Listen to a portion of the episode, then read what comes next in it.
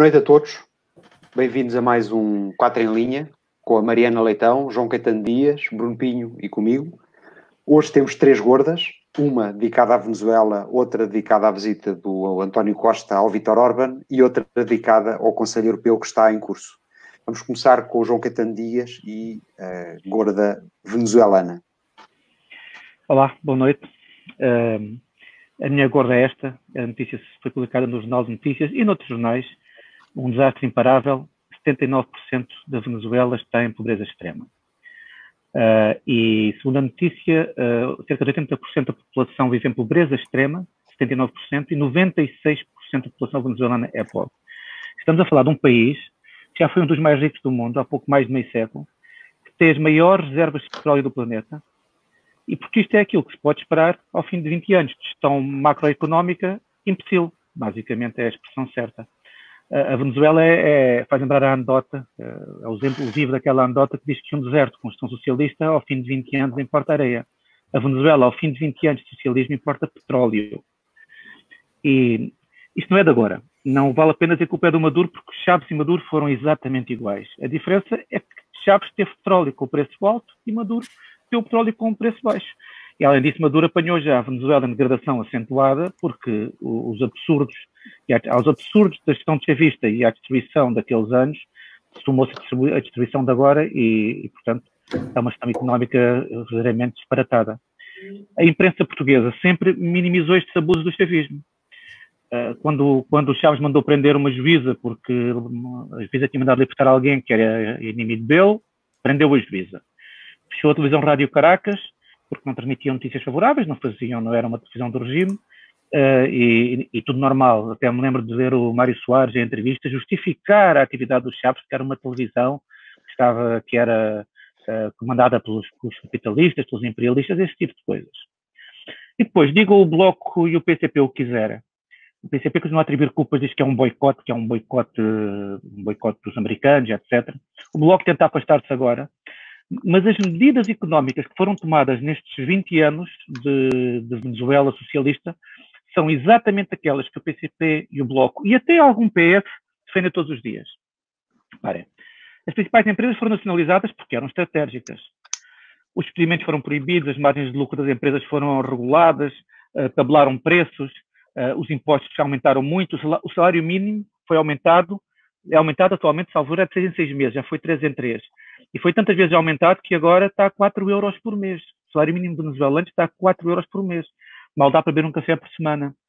Uh, na Venezuela nunca havia austeridade, porque havia sempre muito dinheiro, quando faltava dinheiro imprimia-se. Só não imprimiram quando faltou dinheiro para comprar papel, que é o ridículo chegou a este ponto. Aqui há uns anos, o Carlos Guimarães Pinto escreveu um artigo brilhante no Insurgente, que se chamava uh, Venezuela, o país que fez tudo certo, ou algo assim e descrevia todas as medidas que as mariendas mortáguas deste mundo uh, defendem sempre e que foram postas em prática na Venezuela. E o resultado foi exatamente o mesmo de sempre.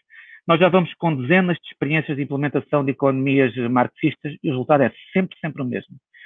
Inacreditavelmente, ainda há quem acredite, uh, o Bloco e o PCP continuam a defender a mesma porcaria de medidas que destroem a economia.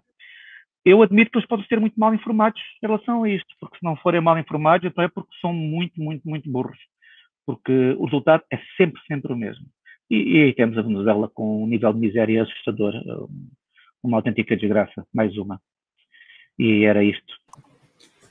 Bem, acho que sou eu que vou, vou comentar a seguir, e antes de mais, boa noite a todos. E eu quero comentar esta, esta gorda que o João trouxe, porque, porque efetivamente quero tentar mostrar como a Venezuela é um exemplo prático de que o socialismo não funciona. Portanto, a situação que se vive eh, atualmente na Venezuela é sem dúvida dramática. Eh, e como o João também já referiu, eh, é, é preciso não esquecer que, a Venezuela foi em tempos um dos países mais ricos da América Latina. E em meados do século XX tinha o mesmo maior poder de compra do, do continente. Produziam e exportavam petróleo, produziam e exportavam diversos produtos agrícolas, desenvolveram infraestruturas e tinham, sem dúvida, uma economia dinâmica e, e bastante próspera. E atualmente temos, lá está, os tais 79% da Venezuela em pobreza extrema, eh, e uma das razões também é o preço dos produtos e serviços terem subido 508,47% em seis meses. Portanto, se, eh, exemplo prático, se em 2016 tínhamos uma dúzia de ovos a custar 134 euros, imaginem quanto é que não custa hoje em dia. Eh, e, e o, próprio João também já referiu a, questão do salário mínimo, que é de facto uma, uma situação de quase calamidade. Eh, e é preciso também não esquecer que os tais, os últimos 20 anos, que, que, em que nenhum país foi tão fiel ao programa socialista como a Venezuela, com Chávez e Maduro ao leme do país.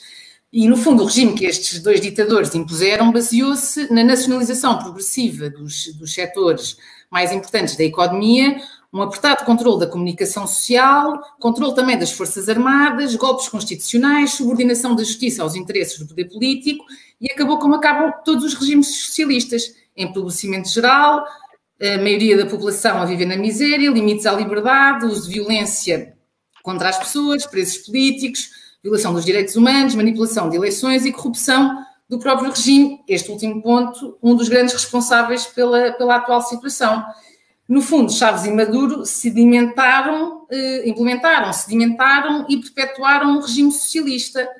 Eh, e qual foi o resultado do socialismo na Venezuela? Fim do Estado de Direito, presos políticos, poder eh, quase absoluto do Estado, conflitos e pilhagens nas ruas, pobreza extrema, fome e milhões de refugiados a fugirem para países capitalistas.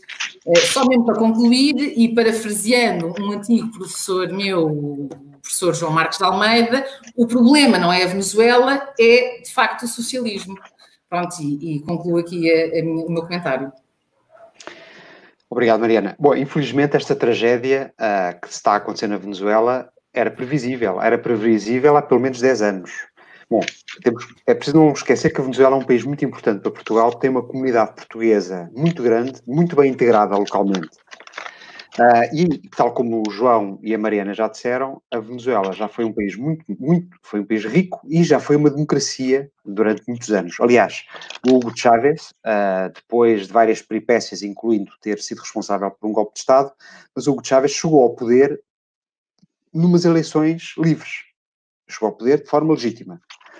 A partir daí, construiu um regime populista de esquerda que passou a controlar todas as instituições, acabou com a separação de poderes, uma política económica absolutamente desastrosa, como, como o João acabou de referir, criou milícias eh, armadas, corrupção generalizada, ou seja, no fundo acabou por criar uma ditadura que depois foi continuada pelo, pelo Maduro e é, é preciso também não lembrar que o Hugo Chávez era muito popular em Portugal e foi muito popular em Portugal durante muitos anos, nomeadamente pelo governo uh, do PS liderado pelo José Sócrates, que para além das múltiplas visitas de Estado que foram feitas à Venezuela, o, o próprio Hugo Chávez, durante o governo do, do, José Sócrates, veio a Portugal três vezes. E, durante esse, e, e no meio de tudo isso foram uh, negociados vários negócios fantásticos, como como todos conhecemos. Uh, entretanto, a lógica tem sido, em Portugal, infelizmente, tem sido a de ajustar os princípios à ideologia ou às necessidades imediatas e assobiar para o lado. Uh, até que a coisa explode, que é o que está a acontecer agora, e nessa altura há muita gente que por aí que diz, vai, não fazia ideia, nunca pensei que isto chegasse a este ponto. Infelizmente isto está a acontecer com a Venezuela, acontece com a China e acontece em variedíssimas outras situações. Bom, e vamos então passar para a segunda uh, gorda, um, que vai uh, ser apresentada pela Mariana e tem a ver com a visita do nosso primeiro-ministro uh, António Costa ao primeiro-ministro da Hungria, Vítor Orban. Exatamente, obrigada Paulo. Portanto, vou então apresentar a minha gorda, que, que, que no fundo é, é, essa visita que António Costa fez à Hungria e o encontro com o seu, seu homólogo Viktor Orban. Uh, quero só fazer um ponto prévio, que é relembrar que a União Europeia apresentou um plano de recuperação no valor de 750 mil milhões de euros para fazer face aos danos causados pela pandemia. É sem dúvida eh, muito dinheiro e António Costa quer obviamente a sua parcela deste, deste valor. E, e, como já é seu apanágio, fez mais um malabarismo político, ainda até à Hungria encontrar-se com, com Orban, eh, um governante que eh, tem sido bastante famoso pelos seus tiques eh, autoritários e, e até mesmo ditatoriais. E o objetivo, no fundo, é, é obter um acordo de forma a chegar ao dinheiro o mais depressa possível. Gostava também de relembrar aqui duas situações. Relembrar que Orban está ininterruptamente a liderar a Hungria desde 2010 altura em que iniciou um processo de transformação da Hungria, a que chamou Estado iliberal. Uh, e que, no fundo, se materializou na limitação de determinadas liberdades em nome do interesse nacional, uh, ficando a Hungria marcada por corrupção, ataque aos mídias, tribunais e, e às minorias. Uh, a segunda questão que eu quero relembrar também é o segundo artigo do Tratado da União Europeia, que diz expressamente que esta é assente nos valores do respeito pela dignidade humana, liberdade, democracia, igualdade, Estado de Direito e respeito pelos direitos do homem. Portanto, os Estados-membros devem, têm de respeitar todos estes princípios. E estas premissas que eu acabei de referir são importantes para enquadrar as duas questões que eu vou, uh, vou referir agora de seguida. Uh, a primeira é uh, o facto de sabermos que ao longo dos anos têm sido diversas as situações em que a União Europeia aplicou sanções económicas a países de fora da União por estes agredirem valores que consideramos basilares. Pergunta: faz algum sentido dentro da própria casa pactuar com condutas de desrespeito por esses valores, não se tomando qualquer posição em relação a isso? Segunda questão que eu quero referir: a própria atuação de Costa nesta, em toda esta situação. Costa foi à Hungria defender que um país não deve ser prejudicado na atribuição de fundos eh, pelo facto do seu governo ser mais autoritário, dizendo inclusivamente não se tratar de discutir valores e dinheiro, porque os valores não se compram. E tudo isto dito como forma de justificar que o Estado de Direito não deve ser condicionante na atribuição dos, dos fundos comunitários. Ora, então vamos lá ver. Faz sentido andar a distribuir fundos por Estados que comprovadamente agridam as liberdades individuais, a democracia, o Estado de Direito e o direito Para uma liberal como eu, e exatamente os valores não se compram, eh, a resposta é óbvia. Ou seja, o respeito pelo Estado de Direito e pelos valores, princípios, liberdades individuais são condicionantes óbvias para a atribuição de fundos comunitários. Caso contrário, estaremos não só a pactuar com, com regimes eh, autoritários, como pior ainda, a, a financiá-los. E, e, gostava também, já em jeito de conclusão, de referir o bizarro de toda a situação causada por António Costa, pois também esta semana, durante a reunião de responsáveis eh, pelos assuntos europeus, eh, Portugal defendeu que a atribuição de fundos esteja condicionada ao cumprimento dos valores consagrados no tratado. Ou seja, Segunda-feira, o Primeiro-Ministro diz uma coisa na Hungria. Terça-feira, a posição oficial de Portugal numa reunião entre Estados-membros é oposta. E, portanto, estamos aqui numa bipolaridade completa e absoluta. Só, só me resta, de facto, concluir e considerar esta visita de Costa à Hungria como por oportunismo. Uh, e todo o seu discurso e as declarações que, que ele fez personificam na perfeição a, a célebre frase: os fins justificam os meios quando se trata de dinheiro. E será que queremos ser governados por políticos do vale tudo? Eu, pessoalmente, não quero. Pronto, e era, e era este comentário que eu queria, que eu queria deixar relativamente uh, a esta visita de Costa à Hungria. Fazer o seguinte, eu estava a ouvir a, a Mariana a falar e estava-me a lembrar de uma, situação, de uma citação do Marx. Mas não é do Karl Marx, é do Grosso Marx, que, que dizia o seguinte: Estes são os meus valores, mas se vocês não gostarem, eu arranjo outros. Isto faz-me lembrar um bocadinho, uh, faz-me lembrar um bocadinho esta, é o que, tu, a decisão, tu, o que tu comentaste, por um lado, António Costa a dizer que as discussões dos dinheiros agora da, da Europeia, dos 750 milhões que iam ser discutidos no Conselho uh, Europeu, temas de Estado de Direito não devem ser trazidos por isso, mas depois tens a diplomacia portuguesa, através do Ministério dos Negócios Estrangeiros, a dizer que, claramente, atribui qualquer atribuição de dinheiro tem, tem de respeitar os princípios considerados no, no tratado, nos tratados europeus, que, são, que é aquilo que realmente nos une enquanto União Europeia, os, os valores que temos inalienáveis, e, e, e, ele realmente entrou nessa, nessa, nessa contradição. Um, eu não vou acrescentar muito mais ao que tu já disseste, acho, acho, acho que falaste muito bem em todos os pontos.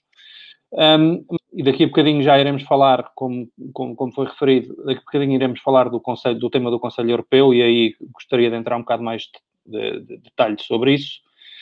Uh, mas a verdade é que temos, ainda hoje ouvi um, uh, ah, citações do Primeiro-Ministro a dizer que não é esta a Europa, a Europa da solidariedade, etc, etc, mas parece que estes valores só servem quando é para receber dinheiro.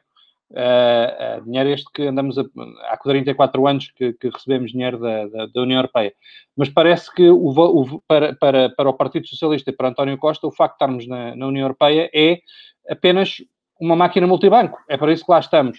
Que, que haja atropelos de direitos humanos, que haja, que haja, que haja protoditadores a emergir dentro da União Europeia, isso para António Costa não parece ser um problema, desde que, desde que os caminhões com, com, com, com, com euros continuem a chegar a Portugal. E como tu muito bem me disseste, não quero ser governado por quem tem estes valores. Vou também fazer um pequeno comentário. A Hungria de hoje, infelizmente, não faz justiça a todos os húngaros que foram, cuja coragem foi fundamental para hoje termos o que temos e que damos por adquirido. Enquanto que as democracias liberais dos anos 50 estavam a começar a construir a, a, a Europa, os, os húngaros estavam-se a revoltar uh, contra os, os, soviéticos e contra os comunistas em outubro de 56.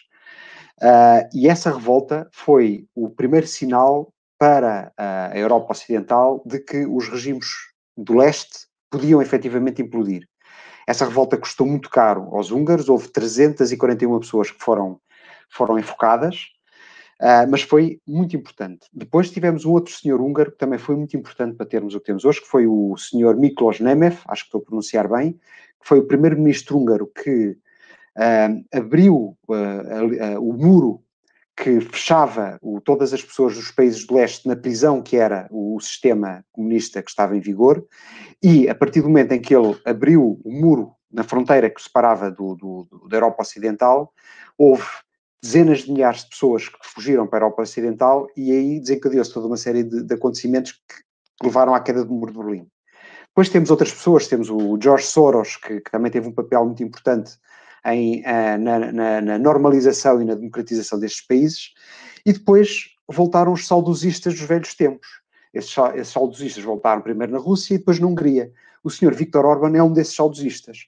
É um senhor que começou por ser eleito democraticamente, mas que é publicamente adepto, como disse a Mariana, da democracia iliberal, ou seja, um regime populista de direita. Em 2018, o Parlamento Europeu aprovou por maioria um voto acusando a Hungria de violar os princípios fundadores da União Europeia. Em 2020, já em plena uh, pandemia, a Comissão Europeia veio publicamente mostrar a preocupação pela forma como o governo de Orban está a concentrar todos os poderes no seu governo.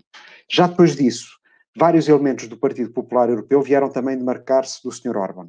É neste contexto que o nosso Primeiro-Ministro vai à Hungria falar com o Sr. Orban nós sabemos que os fundos europeus são fundamentais quer para Portugal, quer para a Hungria. Portanto, é muito fácil perceber qual foi a linha de entendimento entre eles. Ou seja, mais uma vez, os princípios dobraram-se às necessidades. E passamos então para a terceira e última gorda do, do dia, em que vamos falar do Conselho Europeu. Bruno? Obrigado, Paulo. Um... Conselho Europeu. Bom, como, como, como, sabem, este fim de semana que passou teve a decorrer uh, o Conselho Europeu, uh, uma, um encontro entre os líderes dos diferentes uh, Estados-membros para tentar acordarem um, uma resposta comum, um pacote comum, vá, de, de, de, de apoio financeiro aos diferentes países, aos diferentes Estados-membros que foram afetados pela foram afetados de diferentes maneiras pelo Covid. E um, sem querer entrar em, em, em detalhe do, do, que foi acordado ou que não foi acordado, um, mas ao, ao, ter estado a acompanhar isto durante sexta-feira e durante o fim de semana, o que me vinha constantemente à cabeça era que nós na Europa realmente temos tido uh, três tipos de países. Temos tido os países que têm, há várias décadas, sido contribuintes líquidos para o orçamento da União Europeia, ou seja, que têm contribuído para que outros têm, contribuído o dinheiro dos seus uh, taxpayers, dos seus contribuintes, têm, têm, têm, têm, têm, tido um têm, têm contribuído para o orçamento da União Europeia, de forma a que de forma a que os países que, que são mais, que têm, que têm, mais atrasados economicamente possam convergir com eles. Okay? Este é o primeiro tipo de países. Há um segundo tipo de países, que são os que têm recebido esses fundos e que têm realmente feito reformas, uh, que, têm, que têm reformulado os seus, a sua economia, que têm reformulado seu, os seus sistemas de governo, enfim, que têm, que têm, têm alguns até têm, têm, têm, têm, têm adotado práticas mais democráticas, de acordo com os valores da União Europeia, e que realmente, mas realmente o que sobressai é que têm recebido esses fundos e têm feito um esforço para, para haver essa convergência. E há um terceiro tipo de países. Um, que, é o, que é o, são os países que, apesar de há várias décadas estarem eh, para fazerem parte da União Europeia.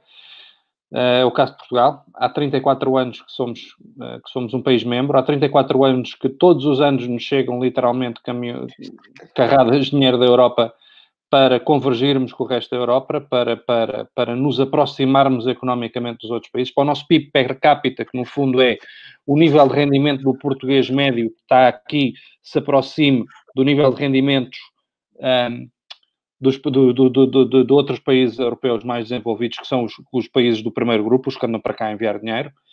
Uh, mas, como eu dizia, Portugal faz parte deste terceiro grupo de países que dá 34 anos para cá, recebe dinheiro, recebe dinheiro, recebe dinheiro, mas não há, mas não há convergência, estamos estagnados.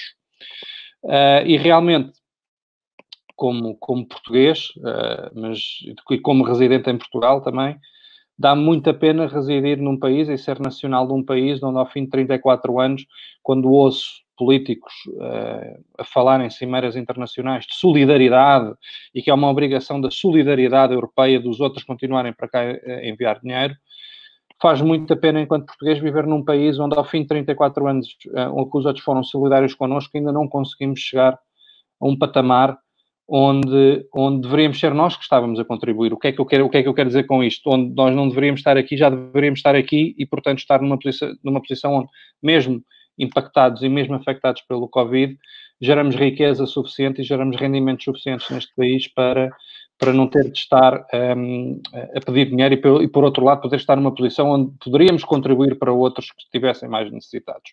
Isso é uma coisa que, que, que me faz bastante pena. Uh, e eu queria acabar, queria acabar esta intervenção com mais dois pontos. A primeira era para fazer uma, uma citação sobre, há bocado falei do, do, do Marx, não era do, não era do Carlo, era do Grosso, Agora gostava de fazer uma citação sobre um, uma citação de, de, Einstein, que não tem nada a ver com ciência, esta citação. Mas uh, uh, o que é supostamente atribuído a Einstein na seguinte frase: uh, que a definição da loucura é continuar a fazer as mesmas coisas vez após vez, após vez, após vez e esperar que os resultados sejam diferentes. Infelizmente, um, infelizmente acho que se aplica como uma luva a Portugal nos últimos 25, 30 anos onde temos escolhido recorrentemente nas urnas as mesmas políticas, os mesmos políticos, as mesmas, as mesmas maneiras de fazer as coisas. Uh, temos sistematicamente escolhido mais Estado, mais impostos, uh, mais, mais burocracia estatal, uh, mas infelizmente um, isto não tem dado resultados diferentes, não temos convergindo, mas continuamos nas urnas a apostar nesta solução como sendo a solução de convergência. Portanto, isto para mim é a definição de loucura. Aliás, para mim não, para Einstein, mas eu estou a roubar a definição dele. Uh, como ponto, último ponto final, apenas queria comentar um, um, a performance de António Costa no Conselho Europeu, onde nas várias fotografias e nas várias, nos vários momentos que eu vi do, do, do Conselho Europeu, ele estava completamente eclipsado, não o vi em lado nenhum. As poucas vezes onde o vi foi quando vinha um, quando vinha a imprensa portuguesa a fazer peito e fazer declarações bombásticas, uh, mas eu não sei se será com este tipo de declarações bombásticas, não me parece que os holandeses estejam a tremer as pernas ainda, portanto, não sei se será esta realmente a melhor maneira de fazer diplomacia. Eram estas as notas que eu tinha sobre o Conselho Europeu. Ok, sigo eu. Uh, muito, muito na sequência daquilo que disseste, uh, gostava de ter aqui um bocadinho um apanhado histórica. E desculpe-me se eu disser algum número errado, porque os números são mais ou menos estes. Mas não, não tenho aqui a fonte certa para ver. Eh, Portugal entrou na União Europeia em 86. E nos 10 anos seguintes, os primeiros 10 anos, foi um período muito bom, porque Portugal tinha acabado de sair de uma crise grande, portanto havia muito, muito entusiasmo em Portugal, as pessoas devem lembrar-se daqueles anos. E Portugal passou de um PIB que era 55% a média da União Europeia para cerca de 75%. Em 1995 estávamos a 75%. Quando entramos com os novos países que entraram depois, subimos para 77%, porque eles eram mais pobres do que nós. Eram. Porque Portugal, desde 95, continua nos 75%. Aliás, está abaixo, deve estar aí nos 73%, 74% da média da União Europeia. Ou seja, desde 95 até agora, estamos a receber os tais caminhões de dinheiro e, e, e não saímos a ser para torta para termos uma ideia dos números, os números são mais ou menos estes. Entre 89 e 93, basicamente no meio do cavaquismo, a Europa deu-nos uh, 8,5 mil milhões de euros, 8,5 mil milhões de euros, o primeiro quatro milhões de apoio. No segundo quadro comunitário de apoio, que basicamente eh, teve impacto no guterrismo, foi de 93 a 99, recebemos mais do dobro, 18 mil milhões entre o Fundo de Coesão e o segundo quadro comunitário de apoio. De 2000 uh, a 2020 houve mais três quadros comunitários de apoio. Em todos eles recebemos à volta de 25 mil milhões de euros. Ou seja, nestes 25 anos, Portugal recebeu 100 mil milhões de euros dados, oferecidos. E o que é que fizemos? Melhoramos a nossa economia? Não. Endividámos, a dívida pública passou a somar mais 200 mil milhões de euros. Ou seja, recebemos 100 mil milhões da Europa, endividámos em 200 mil milhões, sacrificámos a economia, aumentámos os impostos, aumentámos tudo e continuamos no mesmo sítio. E agora em 2020 há uma crise, não era uma crise esperada, esta crise foi uma crise inesperada, mas as crises geralmente sempre inesperadas porque nós parece que não aprendemos, há sempre alguma coisa que chega, não era, esta foi pior porque não foi, não teve a ver com o ciclo económico, mas Portugal está nas lonas, Portugal está completamente sem capacidade de financiar e não tem qualquer hipótese de fazer face a uma situação destas sem que lhe deem mais dinheiro. E depois nós admiramos que quem paga, quem tem que assumir o risco, porque se Portugal não pagar esta dívida, quem vai ter que suportar este, esta dívida, ou esta eh, dívida, porque já vimos que o fundo partido virá muito pouco, eh, mas quem vai ter que pagar a dívida são os contribuintes alemães, holandeses, finlandeses, são aqueles que estão do lado de cima, uh, e que dizem que sim senhor, nós emprestamos, mas têm que provar-me que fazem as mudanças necessárias, que nos assegurem que não vão falir e que conseguem pagar. É isto que nós nunca queremos fazer. Nós recusamos sempre tomar as medidas certas que nos permitam voltar a uma situação de conforto. E o pouco que fizemos, que ainda foi durante o período de Passos Coelho, com grande oposição do Tribunal Constitucional, que quer que se lembre, não deixou cortar despesas e obrigou a ir sempre pela via fiscal, uh, foi sempre criticado e revertido assim que se podia. Aliás, o exemplo da TAP é um excelente exemplo. Ou seja, a Europa está-nos a exigir, basicamente, os países chamados frugais, que nós nos portemos bem. Nós não queremos, nós queremos portar-nos mal, e é óbvio que o discurso da inteligência lusa, da imprensa e do Partido Socialista é que nós queremos fazer o que queremos sem que ninguém diga o que é que temos que fazer. E, portanto, ele já sabe o que isto vai dar, e daqui a meia dúzia de anos, o que é que vai acontecer? Vamos estar lá novamente de mão estendida a pedir mais. E se eles olharem para o plano do Dr. António Costa Silva, ainda mais uma razão têm para se porem de pé atrás. Nós já estamos até a dizer que vamos toirar o dinheiro todo que nos vão dar. Sem margem para dúvidas. Nós vamos toirar o dinheiro que nos vão dar, fazendo mais e pior daquilo que fizemos até agora. E, portanto, é, estamos, estamos nós admirados que os holandeses estejam, estejam com este discurso. Eles têm votantes, eles têm eleitores, os eleitores sabem que estão a pagar, sabem que é difícil receber aquela dívida de volta, não acreditam que Portugal tenha capacidade de se reformar para, para pagar a dívida, nós não queremos reformarmos. Nós nunca vemos ninguém dizer que pá, vamos ter que cortar um bocado a despesa pública, vamos ter que fazer aqui uns ajustes nos sistemas de pensões.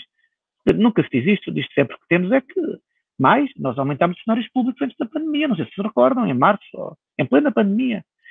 E, portanto, é, é, é, é a situação que nós estamos a ver, fomos nós que, que a criámos, eh, com o nosso comportamento de, de menino que não sabe comportar-se e pronto, e depois as pessoas ficam muito indignadas quando ouvem isto. Mas isto é mesmo assim, quer dizer, um pai não dá dinheiro a um filho para comprar droga, dá dinheiro a um filho para ele se desintoxicar. E, e nós estamos a levar uma lição, e claro, estamos aí em bicos de pés quase a gritar que eles é que são maus, eles é que são maus.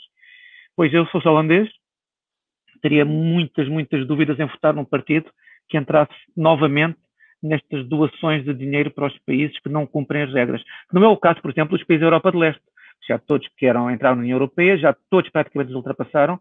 Falta a Bulgária e a Roménia. Desconfio que com os efeitos desta pandemia, se calhar ainda nos passam à frente, porque nós sofremos mais do que eles e, e ficaremos de vez, no fim, no fim, o país mais pobre da União Europeia, que é o para nós vamos, inexoravelmente, não temos grande alternativa a curto, curto médio prazo, lá estaremos em último. That's it. Obrigado, João. Bom, uh, não tenho muito mais a acrescentar, uh, já ao que foi dito, eu queria só dizer que nós temos aqui neste Conselho Europeu dois grandes riscos. O primeiro, não encontrar uma resposta comum para, para a sucessão de crises que aí vem e colocar em causa a União Europeia, é um, é um risco importante. Uh, e depois temos outro, que é desbaratar outra oportunidade de deixarmos estar Portugal no pelotão dos últimos, por exemplo, na competitividade, por exemplo, na produtividade, por exemplo, na transparência e, por exemplo, na geração de, de, de riqueza. Portanto, para bem de todos, para bem daqueles que vão acima de tudo, investir e colocar o dinheiro, e aqueles que o vão receber, para bem de todos, é fundamental que efetivamente haja um, um escrutínio quanto à forma como se vai ser escolhida, uh, onde, onde utilizar estes fundos e depois a forma como eles vão ser utilizados. Se nós uh, conseguirmos que estes dois riscos não se concretizem, teremos uma, uma dupla boa notícia.